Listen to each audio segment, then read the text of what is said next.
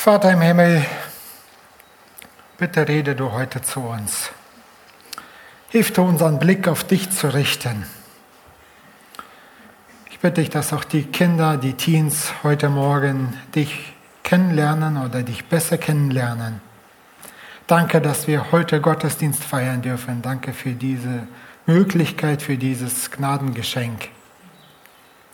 Ja, rede du zu uns, rede zu unseren Herzen und das unser Leben ein Stück weit verändert wird. Im Namen Jesu. Amen. Liebe Brillengläser, wie oft putzt ihr eure Brillen?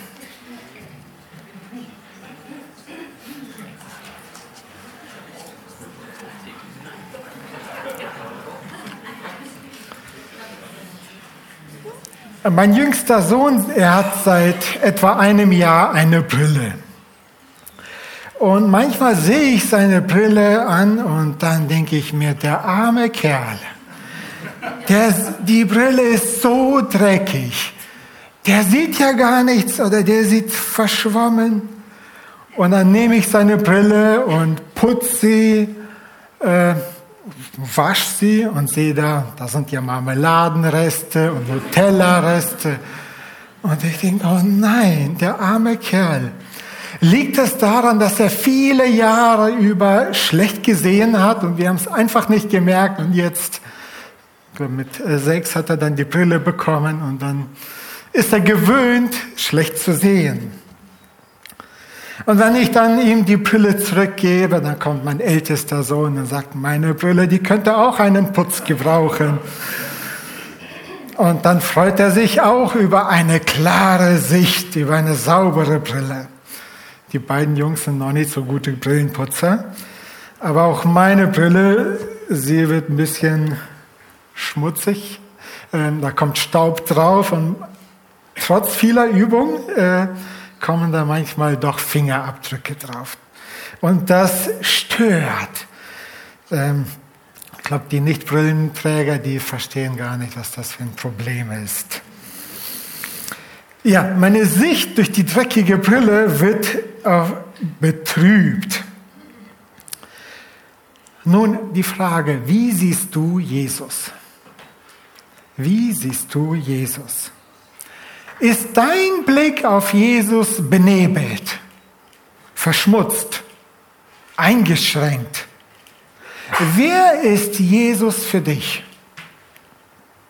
Es ist ja so, dass durch Schmerz, durch Tränen, durch Sorgen, durch Ablenkung, durch Reichtum und Sünde kann der Blick auf Jesus getrübt werden. Wer ist Jesus für dich? Welchen Rang hat er in deinem Leben? Ist er für dich ein interessanter Mann aus der fernen Geschichte? Ist er für dich ein Vorbild, ein guter Lehrer, ein Theoretiker, ein Feuerwehrmann, ein Notarzt? Es gibt einen berühmten Satz von Maria Prien Bruni. Sie sagte, Jesus spielt in meinem Leben keine Rolle. Er ist der Regisseur. Eine drastische Wendung von keine Rolle zum Regisseur. Das heißt, Jesus bestimmt mein Leben, wie mein Leben verläuft. Er bestimmt, wie ich handle. Er hat so viel Macht und so viel Autorität, dass er in mein Leben hineinsprechen kann und darf. Hat Jesus überhaupt das Recht, in mein Leben reinzureden, zu bestimmen, mein Leben zu lenken? Und wie soll jemand, der vor 2000 Jahren starb, mein Leben bestimmen? Nun, es gibt ja manche, die sagen, Jesus bestimmt mein Leben. Und oft ist das so. Und manchmal ist es so, wie auch in anderen Bereichen, dass Theorie und Praxis sich widersprechen. In der Theorie mit Worten gesprochen, Jesus ist mein König, aber in der Realität ist Jesus eben nicht der König. Er bestimmt das Leben nicht. Oder Jesus spielt so eine kleine Rolle an Sonntagen. Da kann man gut Lobpreis machen, da kann man auf Gottes Wort hören. Aber Montag bis Samstag spielt Jesus keine Rolle.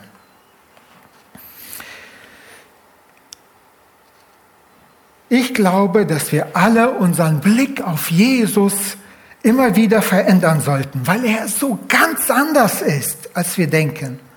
Unsere Welt, unser Alltag trüben und verschmutzen unseren Blick auf Jesus. Wie die Brillenträger ihre Brille immer wieder putzen müssen, weil die Gläser einfach dreckig werden und so werden unsere Augen trüb im Blick auf Jesus. Deshalb nochmal die Frage, wer ist Jesus für dich? Wir müssen immer wieder in die Bibel schauen und fragen, wie ist Jesus wirklich? Wie kann dieser reale Jesus, der Herr und Gott, mein Leben mehr bestimmen? Meine Brille muss wieder gereinigt und klar werden. Wir brauchen diesen wunderbaren Lobpreis, damit wir Jesus wieder klar sehen, damit wir wissen, wer er ist. Nun, für Gott ist Jesus oft ganz anders als für uns. Bei Gott ist Jesus eine Schlüsselfigur, sein Sohn, seine rechte Hand. Gott redet durch Jesus, Gott handelt durch Jesus, Gottes Wesen ist vollkommen in Jesus eingeprägt. Gottes Herrlichkeit strahlt aus Jesus heraus.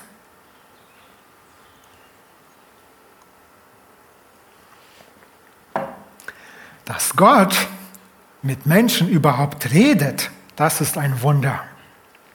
Es ist Gnade und Liebe, dass der Schöpfer des Universums der gerechte und heilige Gott mit den gegen ihn rebellierten Menschen überhaupt redete.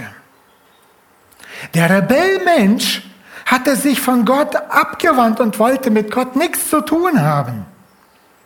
Das Verhalten richtete sich gegen Gottes Charakter und gegen Gottes Maßstäbe. Der Mensch wurde böse, Gott aber ist heilig und hat mit Sünde und mit Bösem nichts zu tun, nichts gemeinsam. Dass Gott redet und sich offenbart, Informationen über sich mitteilt, weitergibt, ist ein reines Gnadengeschenk. Gott redete oft, viele Male.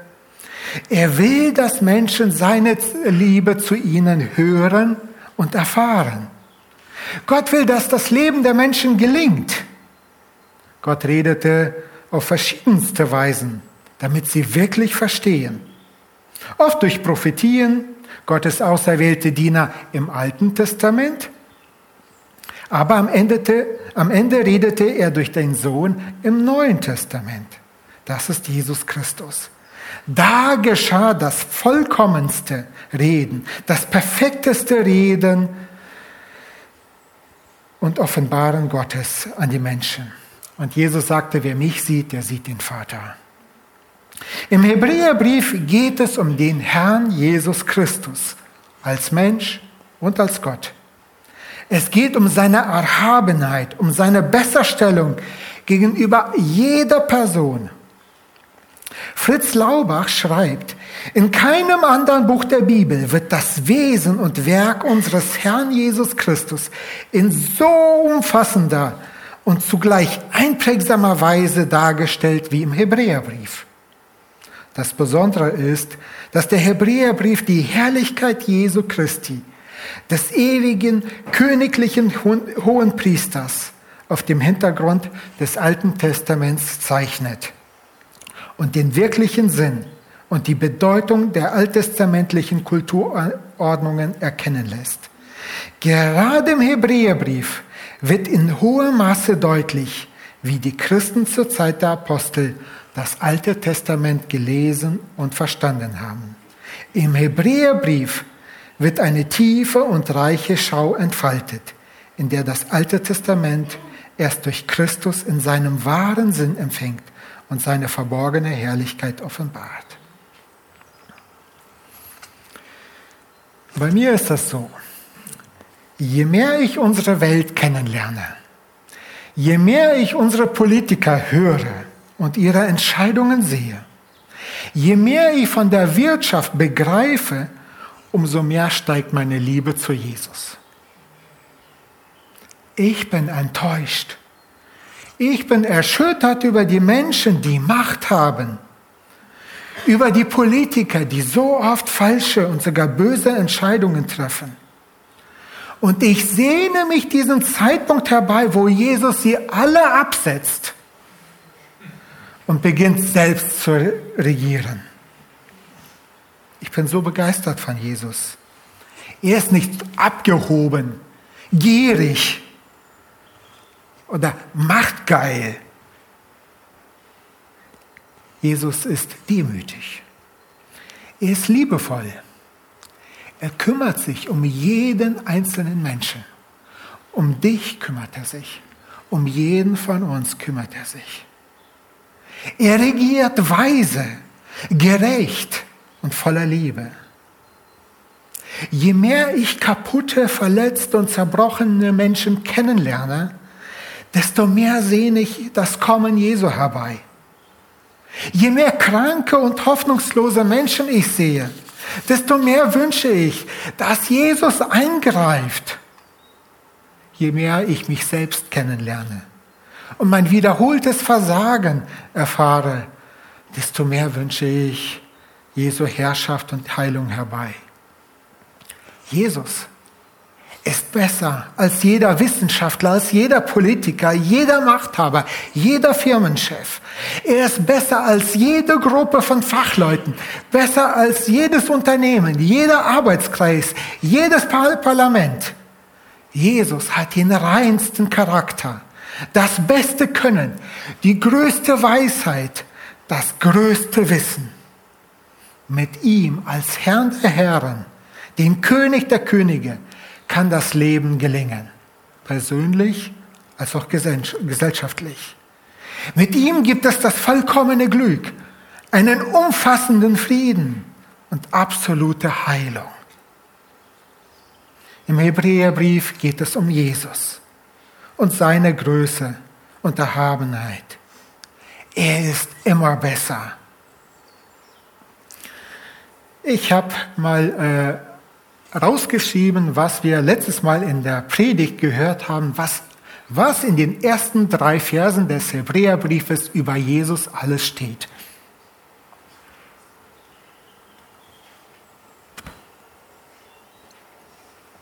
Schaut euch das mal an.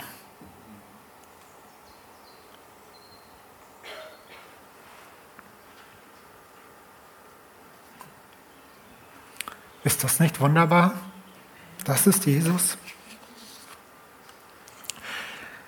Siehst du durch deine Brille Jesus, so wie dieser Autor des Hebräerbriefes Jesus beschrieben hat? Oder muss deine Brille geputzt werden? Damit du wieder Jesus so siehst, wie Gott ihn darstellt.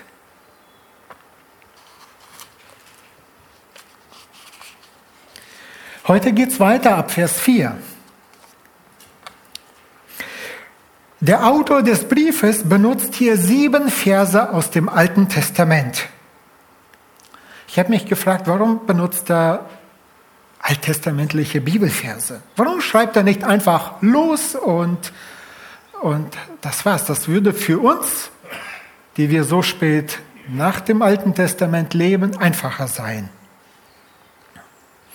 Ich glaube, er will zeigen, was das Alte Testament über Jesus Christus zu sagen hatte, ohne Jesus zu erwähnen. Er will zeigen, was das Alte Testament über Jesus zu sagen hatte. Zweitens, er will zeigen, dass das Alte Testament Autorität hat und damit die Wahrheit sagt, die für die neutestamentliche gläubige Juden gilt. Und drittens, er argumentiert und belegt seine Aussagen mit der Heiligen Schrift. Er hat sich das nicht einfach so ausgedacht, sondern es hat ein Fundament, es hat eine Autorität. Und nachdem der Autor des Hebräerbriefes Jesus Christus mit erhabenen, mit edlen Worten, mit poetischem Stil kurz einführt und vorstellt, vorgestellt hat, wird Jesus ab Vers 4 mit anderen verglichen. Und ich habe die Verse hier mit auf die PowerPoint äh, geschoben und äh, damit wir mitlesen können. Das ist aus der neuen Genfer Übersetzung. Jesus schneidet bei jedem Vergleich besser ab. Jesus ist besser als jeder andere. Im Vergleich zu Engeln hat er eine höhere, eine bessere Position und Stellung. Seine Position ist einzigartig, unvergleichlich. Seine Position gegenüber den Engeln ist nicht nur höher, sondern unvergleichlich höher. Also noch, noch höher. Philippa 2, Vers 5. Er, also Jesus, legte alles ab und wurde einem Sklaven gleich. Er erniedrigte sich selbst und gehorchte Gott bis zum Tod, bis zum Verbrechertod am Kreuz. Und in Hebräer 2, Vers 9 steht, doch Jesus sehen wir bereits, der für kurze Zeit geringer als die Engel, geringer als die Engel gemacht wurde und jetzt wegen seines Todesleidens mit Herrlichkeit und Ehre gekrönt ist. Jesus war also eine kurze Zeit dem Leben auf der Erde unter die Engel gestellt, niedriger als die Engel. Aber wegen seines Sterbens, wegen seines Auferstehens und wegen seines Gehorsams und weil er Gottes Auftrag erfüllte, es ist vollbracht, wurde er mit Ehre und Herrlichkeit gekrönt. Im jüdischen Denken sah man die Engel als Geber und Überbringer des Gesetzes. Und manche jüdische Gelehrte haben auch gesagt oder dachten, dass die Engel bei der Schöpfung der Welt, des Universums dabei waren. Aber Jesus ist ein größerer, größer als die Engel. Er ist ein besserer Geber und Überbringer. Jesus brachte mehr als nur das Gesetz. Er brachte das vollkommene Wort Gottes. Er selbst ist das reine und vollkommene Wort Gottes. Jesus sprach Worte Gottes. Er brachte sich und damit Gott zu den Menschen. Er brachte Gott in die Menschen, zu den Menschen hin, damit Gott ihnen nahe ist. Und er war ihnen nahe. Er brachte Freiheit, Liebe und Leben und er strahlte das Wesen Gottes in die Welt hinein. Mose empfing das Gesetz, doch Jesus ist besser als der Gesetzesempfänger Mose. Jesus ist besser als das Gesetz.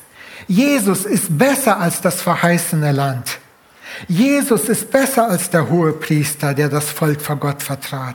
Jesus ist besser als die ganzen alttestamentlichen Priester, die vor Gott dienten. Und für diese Beweisführung, dass Jesus besser ist, werden sieben Verse aus dem Alten Testament zitiert und eingeleitet werden sie mit einer rhetorischen Frage.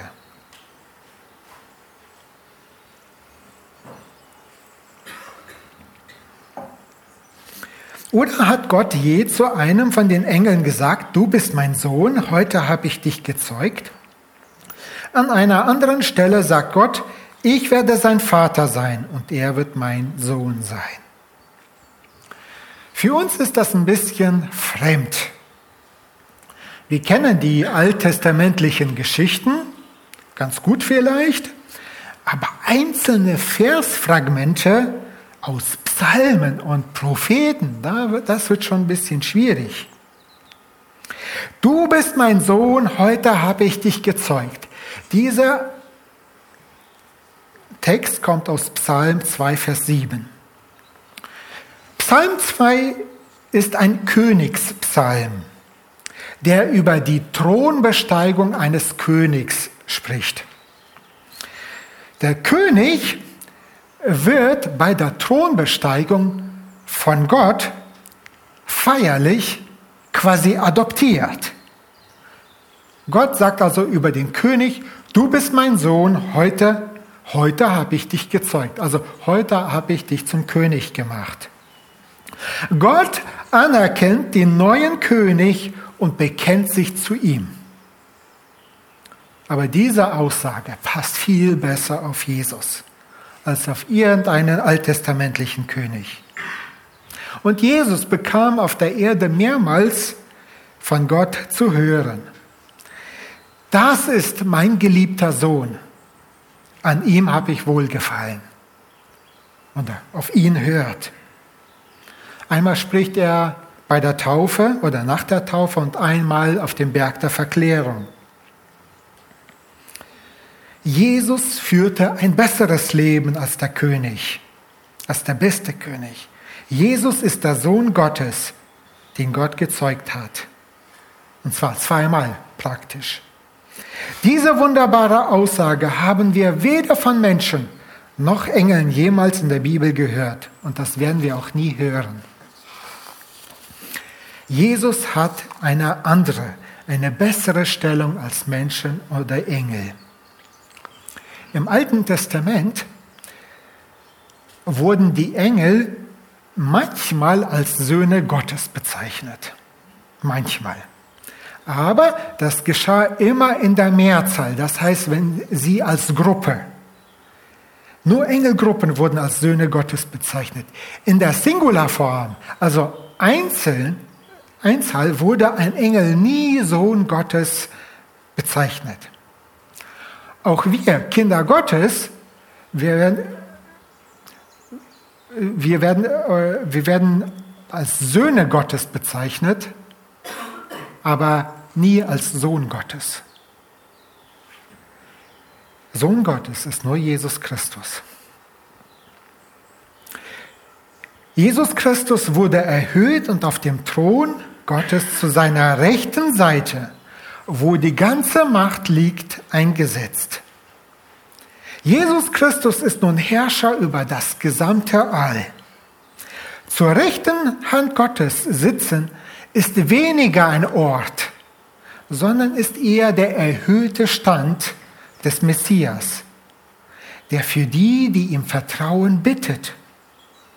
Die rechte Hand oder das Sitzen zur rechten seiner Seite zeigt eine enge, innige Beziehung zwischen Christus und dem Vater und Gott. Im zweiten Teil heißt es, ich werde sein Vater sein und er wird mein Sohn sein. Dieser Satz wurde vom Propheten Nathan gesprochen, und zwar in 2 Samuel 7, Vers 14. Und da wird der König ebenfalls als Sohn von Gott eingesetzt und so tituliert. Hinzu kommt hier der Ausdruck Vater in Bezug auf Gott. Gott ist der Vater Jesu. Ansonsten ist Gott im Hebräerbrief eine erhabene Majestät, der durch Jesus Christus zu Menschen redet. Sonst wird er nicht als Vater bezeichnet. Beide Verse bedeuten, dass Jesus nicht nur ein Mensch ist, sondern auch der Sohn Gottes.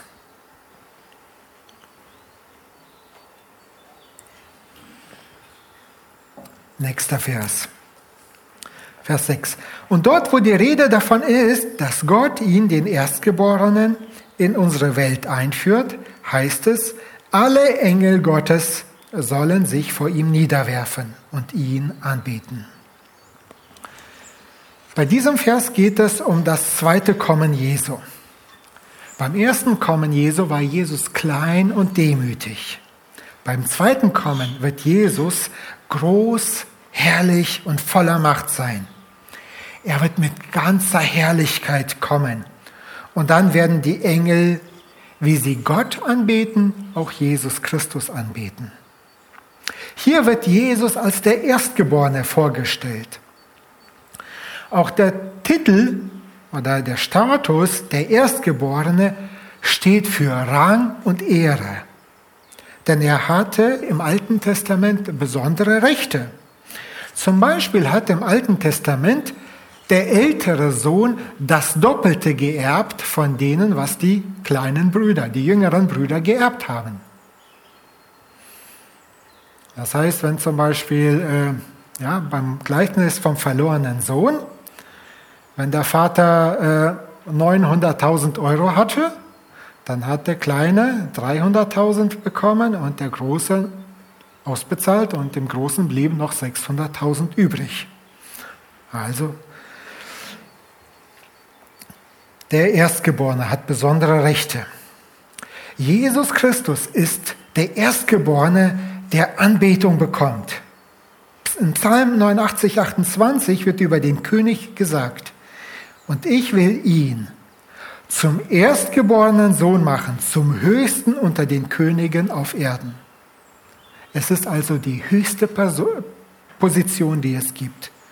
Und wer diese Position hat, wird von den Engeln angebetet. In 5. Mose 32, 43 heißt es, betet ihn an, alle Söhne Gottes. Und damit sind die Engel gemeint. Freut euch, ihr Heiden, mit seinem Volk und lasset alle Engel Gottes ihn stärken.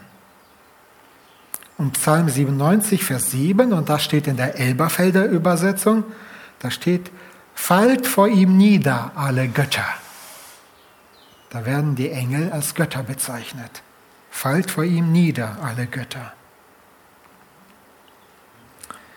Vers 7. Die Engel werden als Diener bezeichnet. Es heißt in der Schrift, Gott machte seine Engel zu Sturmwinden, seine Diener zu Feuerflammen. Jetzt wird Psalm 104, Vers 4 zitiert. Da steht, Gott macht seine Engel zu Sturmwinden, seine Diener zu Feuerflammen. Engel sind geschaffene Geistwesen. Sie haben keinen Körper, auch wenn sie manchmal menschliche Gestalt annehmen können, wenn sie auf der Erde ihren Auftrag erfüllen. Sie dienten zum Beispiel Jesus in der Wüste oder als Jesus 40 Tage in der Wüste hungerte und die versucht wurde vom Teufel und als Jesus dann fertig war und den Sieg, ersten Sieg errungen hatte, da dienten ihm die Engel. Oder ein Engel stand Jesus bei, als er im Garten Gethsemane betete. Die Jünger sollten zwar mitbeten, aber sie waren müde und schliefen. Dafür kam ein Engel und stärkte Jesus. Jesus war ziemlich stark angegriffen, weil ihm die Gefangennahme und das Sterben am Kreuz bevorstand. Die Engel sind Jesus Christus von Anfang an unterstellt. Jesus sagt einmal zu Petrus, meinst du nicht, dass ich meinen Vater um, Himmel, um Hilfe bitten könnte und er mir sofort mehr als zwölf Legionen Engel stellen würde? Klar doch. Ich habe hier noch ein Zitat von äh, Warren Wiesby äh, gebracht. Ähm,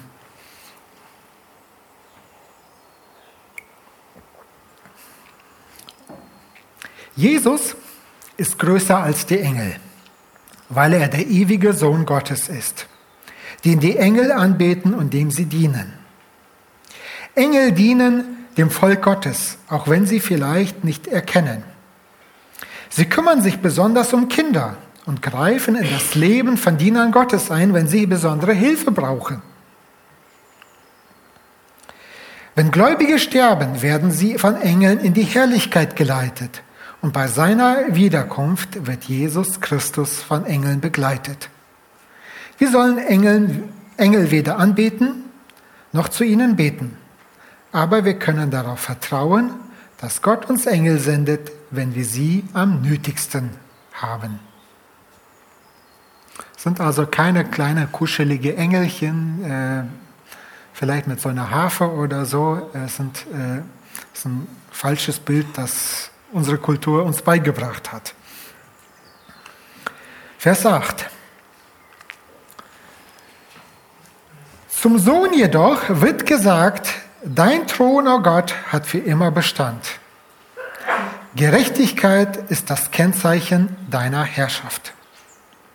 Hier wird Psalm 45 zitiert. Sören Ruager schreibt, Psalm 45 ist ein Königs, Königspsalm. Der Psalmist hat den König im Blick, dessen Reich bleibt. Er wird mit Gott im Sinne von göttlicher angeredet. Wenn diese Anrede aber auf Christus übertragen wird, besteht sie zurecht. Denn Christus kann umso mehr mit Gott angeredet werden, als er Abglanz der Herrlichkeit und Abdruck seines Wesens ist. Die Aussagen von Psalm 45 passen also nicht auf irgendeinen Menschen und auch nicht auf einen Engel, sondern nur auf den Sohn. Hierbei bleibt aber die innere Beziehung zwischen den Personen der Gottheit unverletzt. Der erhöhte Christus wird hier Gott bezeichnet. Seine Stellung kann nicht noch höher sein. Sein Thron weist darauf hin, dass er herrscht, dass er regiert. Er hat die absolute Macht. Das Wörtchen jedoch zeigt einen Vergleich. Die Engel sind Diener Jesus Christi. Jesus Christus ist jedoch Gott. Die Engel sind vielleicht unterwegs, um irgendwelche Aufträge zu erfüllen. Sie sind vor dem Thron, aber Jesus ist auf dem Thron und er regiert. Und zwar immer. Nicht so lange, bis irgendwann mal ein besserer König kommt und ihn ablöst. Jesus wird nicht alt, dass er irgendwann mal abdanken muss. Jesus herrscht ewig. Wie wird er herrschen? In Gerechtigkeit. Könige, Herrscher, Politiker, Machthabende sind oft ungerecht und unfair. Sie sind oft machtgierig, geldgierig und gierig nach Ansehen. Sie handeln ungerecht und schaffen ungerechte Gesetze. Und selbst wenn sie wollen, so schaffen sie es nicht, richtige Entscheidungen zu treffen. Aber Jesus, er ist anders, er kann das. Er wird in Gerechtigkeit herrschen. Das Hauptzeichen für seine Herrschaft ist interessanterweise weder Frieden noch Liebe oder Gnade, sondern Gerechtigkeit.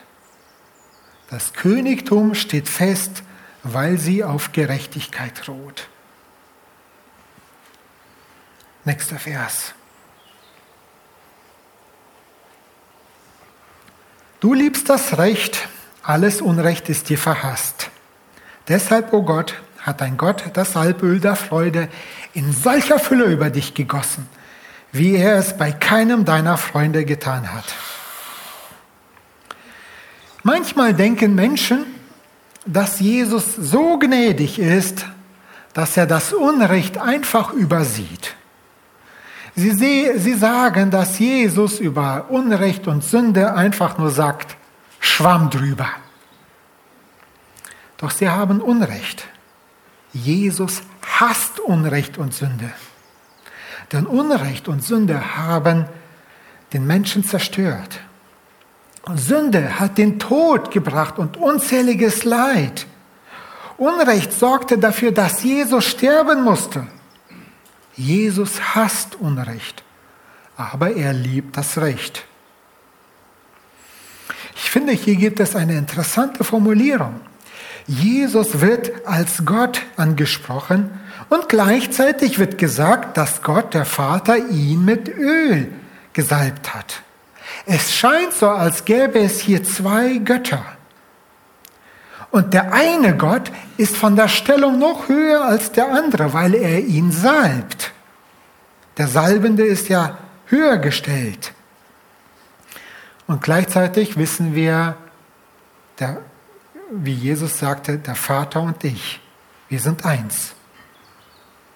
Der Vater und der Sohn haben unterschiedliche Aufgaben, unterschiedliche Ränge, aber es ist eine Gottheit. In Psalm 16, Vers 11 steht, du wirst mich mit Freude erfüllen vor deinem Angesicht. Du wirst mich mit Freude erfüllen vor deinem Angesicht. Und in Hebräer 12, Vers 2, weil er wusste, welche Freude auf ihn wartete, also auf Jesus wartete, hatte er das Kreuz und die Schande dieses Todes auf sich genommen. Nun sitzt er auf dem Ehrenplatz an Gottes rechter Seite. Auch die Salbung zeigt den erhöhten Status Jesu. Und die Freude zeigt, dass Jesus jetzt in Herrlichkeit angekommen ist. Menschen denken oft, Christen und Freude, das passen nicht, die passen nicht zusammen. Christus und Freude, nee. Äh, zu, Christo, zu Christen passt Ernst und Traurigkeit. Und das Leben als Christ ist langweilig.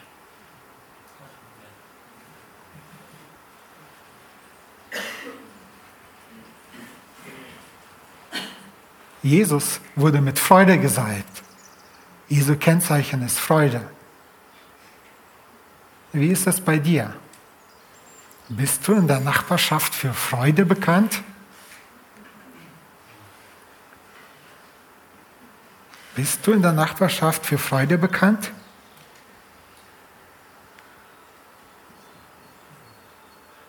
Jesus ist voller Freude und Jesus gibt Freude. Manchmal haben wir Schwierigkeiten. Wir stehen vor Problemen. Wir haben große Berge vor uns. Und wir denken, wie schaffe ich das bloß? Wie schaffe ich da durchzukommen? Und vielleicht steckst du in so einer Situation und denkst, wie schaffe ich das durchzuhalten? Vor mir ist ein riesiger Berg. Wie komme ich da, da drüber, da durch, drumherum? Wie schaffe ich das? Wie schaffe ich das Ziel dahinter zu erreichen? Jesus, oder hier wird die Lösung äh, uns gezeigt, Hebräer 12. Jesus wusste über die Freude, die dahinter liegt. Für Jesus war das Kreuz kein Spaziergang. Aber er wusste um die Freude, die dahinter liegt, dass er auferstehen wird und dass er zum Vater kommen wird. Und ich denke, wenn wir uns auf diese Freude hinter dem Berg konzentrieren, dass wir diese Freude im Blick haben, dann werden wir mit Gottes Hilfe die Schwierigkeiten überwinden. Ist Freude ein Kennzeichen deines Charakters? Ich glaube, Jesus möchte jedem von uns ganz viel Freude schenken. Vers 10. An einer anderen Stelle heißt es, du Herr hast am Anfang das Fundament der Erde gelegt und auch der Himmel ist das Werk deiner Hände. Hier kommt das sechste alttestamentliche Zitat aus Psalm 102. Die Gottesanrede Herr oder Kyrios wird auf Jesus Christus übertragen.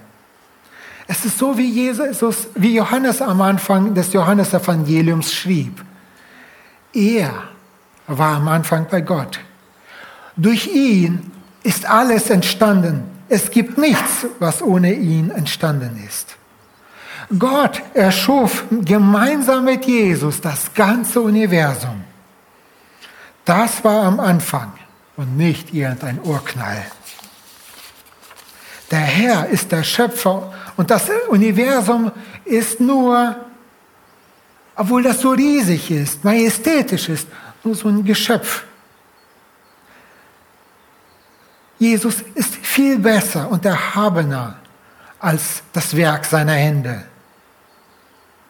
Jesus war vor dem Beginn. Das Universum hat irgendwann mal angefangen. Ja, Jesus war vorher da. Und Jesus, irgendwann mal kommt das Ende und Jesus kommt, ist nachher immer noch da.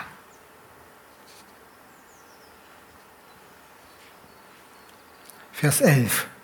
Himmel und Erde werden vergehen, du aber bleibst. Sie werden alt werden wie alt wie ein abgenutztes Kleid. Du wirst sie zusammenrollen wie einen Umhang. Sie werden ausgewechselt werden wie ein abgetragenes Kleidungsstück. Du aber bleibst. Du aber bleibst der, der du bist und deine Zeit wird kein Ende haben. Jesus ist der Vergänglichkeit nicht unterworfen. Er ist nach der Auferstehung unsterblich. Er bleibt, während Himmel und Erde vergehen. Auch unser Leben hat irgendwann mal ein Ende. Irgendwann. Nach Gottes Plan.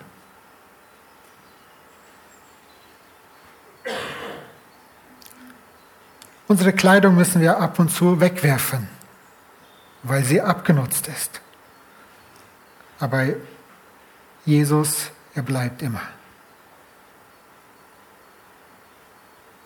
Am Anfang erschuf unser Herr Jesus Christus unsere Welt und am Ende wird er sie auswechseln. Wir behandeln die Erde nicht gut, manchmal sogar böse. Und manches ist ganz natürlich, dass unsere Erde eben äh, unter der kaputten Schöpfung leidet. Aber gut, dass wir in der Hand unseres Retters Jesus Christus sind. Er bleibt. Und er setzt uns als seine Kinder in seine neue Welt hinein. Vers 13.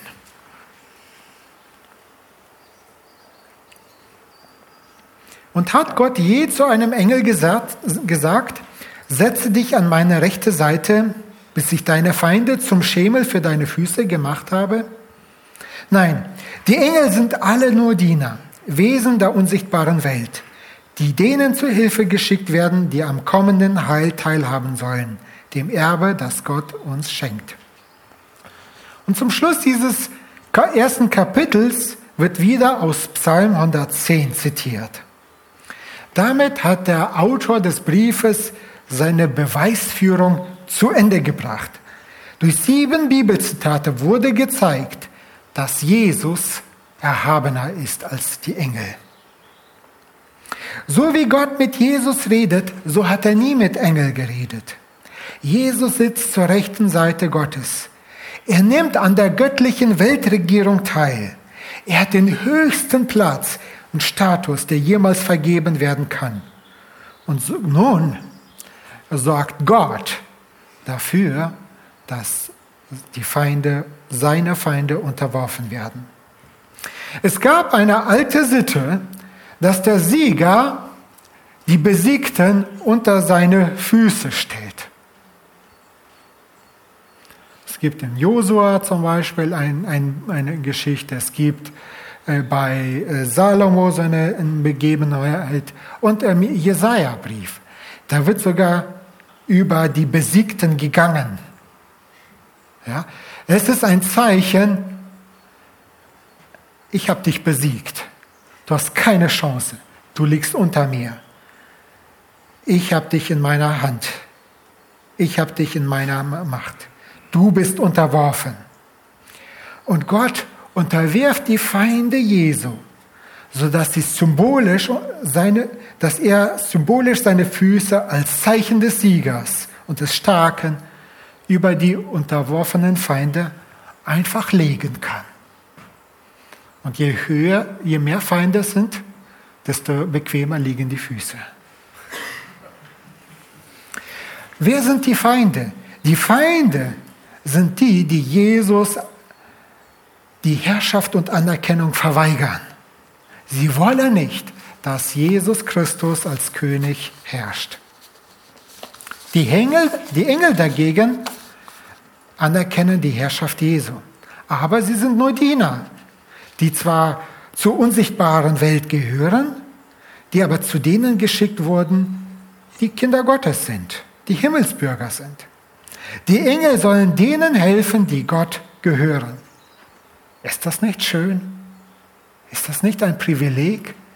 Die Engel, die Gott anbeten, die Gott dienen, sie werden auf die Erde geschickt zu uns, damit sie uns helfen damit sie helfen denen, die, also die Gott dienen, denen wird geholfen. Jetzt habe ich nochmal äh, eine Tabelle gemacht, was sagen die Verse über Jesus. Schaut euch diese Punkte an, ich sage dazu nichts.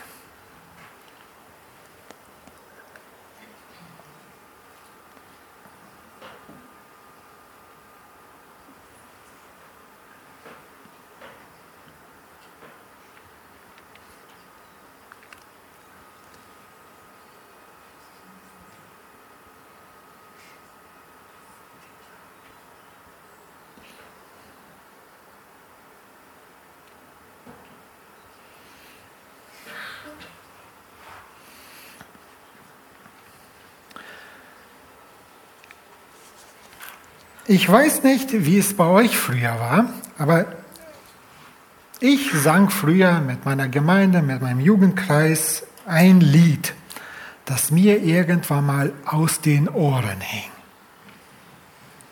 Ein schönes Lied eigentlich, aber irgendwann mal was mir zu viel. Ähm, da heißt es, Herr, du gibst uns Hoffnung, du änderst unser Leben. Ja, kennt ihr das Lied? Ja, gut. Ähm, ich hoffe nicht, dass jemand, jemand jetzt dieses Lied als Lieblingslied hat und sich von mir auf die Füße getreten fühlt. Äh, das war jetzt nicht die Absicht. Das ist nur mein ganz persönliches. Ähm, Soweit, so gut. Aber da gab es eine Formulierung, die habe ich nie verstanden. Da heißt es, Großes wird groß, Kleines wird klein. Und irgendwann mal ist mir das aufgefallen das verstehst du ja nicht. Damals habe ich dann im Jugendkreis gefragt, hier, äh, versteht ihr das? Also ich, ich weiß nicht, ich meine, Großes, Großes wird groß, Kleines wird klein. Äh, ich verstehe das nicht. Und dann haben wir damals äh, viel diskutiert und ich habe echt lange gebraucht, um das zu verstehen. Ich weiß jetzt nicht mehr, wie es dazu kam. Auf jeden Fall eine Freundin von mir hat damals den Peter Strauch, den Urheber des Liedes, äh, getroffen und hat ihn dann gefragt, hier der Nikolai, der hat nur eine Frage. Kannst du uns das mal äh, äh, erklären? Ähm, die Lösung hat etwas mit der Brille zu tun. Unsere Augen sehen nicht, dass das Große groß ist. Unser Blick ist auf etwas anderes gerichtet. Oft auf Kleinigkeiten, Pingeligkeiten oder auf hässliches, Böses, auf Sorgen, Ablenkungen, auf Streitigkeiten. Und wir vergessen, was in Gottes Augen groß ist, wirklich groß ist. Unsere Augen sehen nicht klar, sondern verschwommen oder einfach nur falsch. Aber Gott hat einen ganz anderen Maßstab als wir. Er hat den richtigen Maßstab. Er hat den richtigen Blick. Und wenn Gott sagt, das ist groß, dann ist das groß. Auch wenn ich das klein sehe. Und wenn Gott sagt, das ist klein, dann ist das klein und nicht. Für mich scheint das oft groß. Ich muss lernen, Gottes Perspektive zu bekommen aus Gottes äh, Brille zu sehen. Gott braucht keine Brille.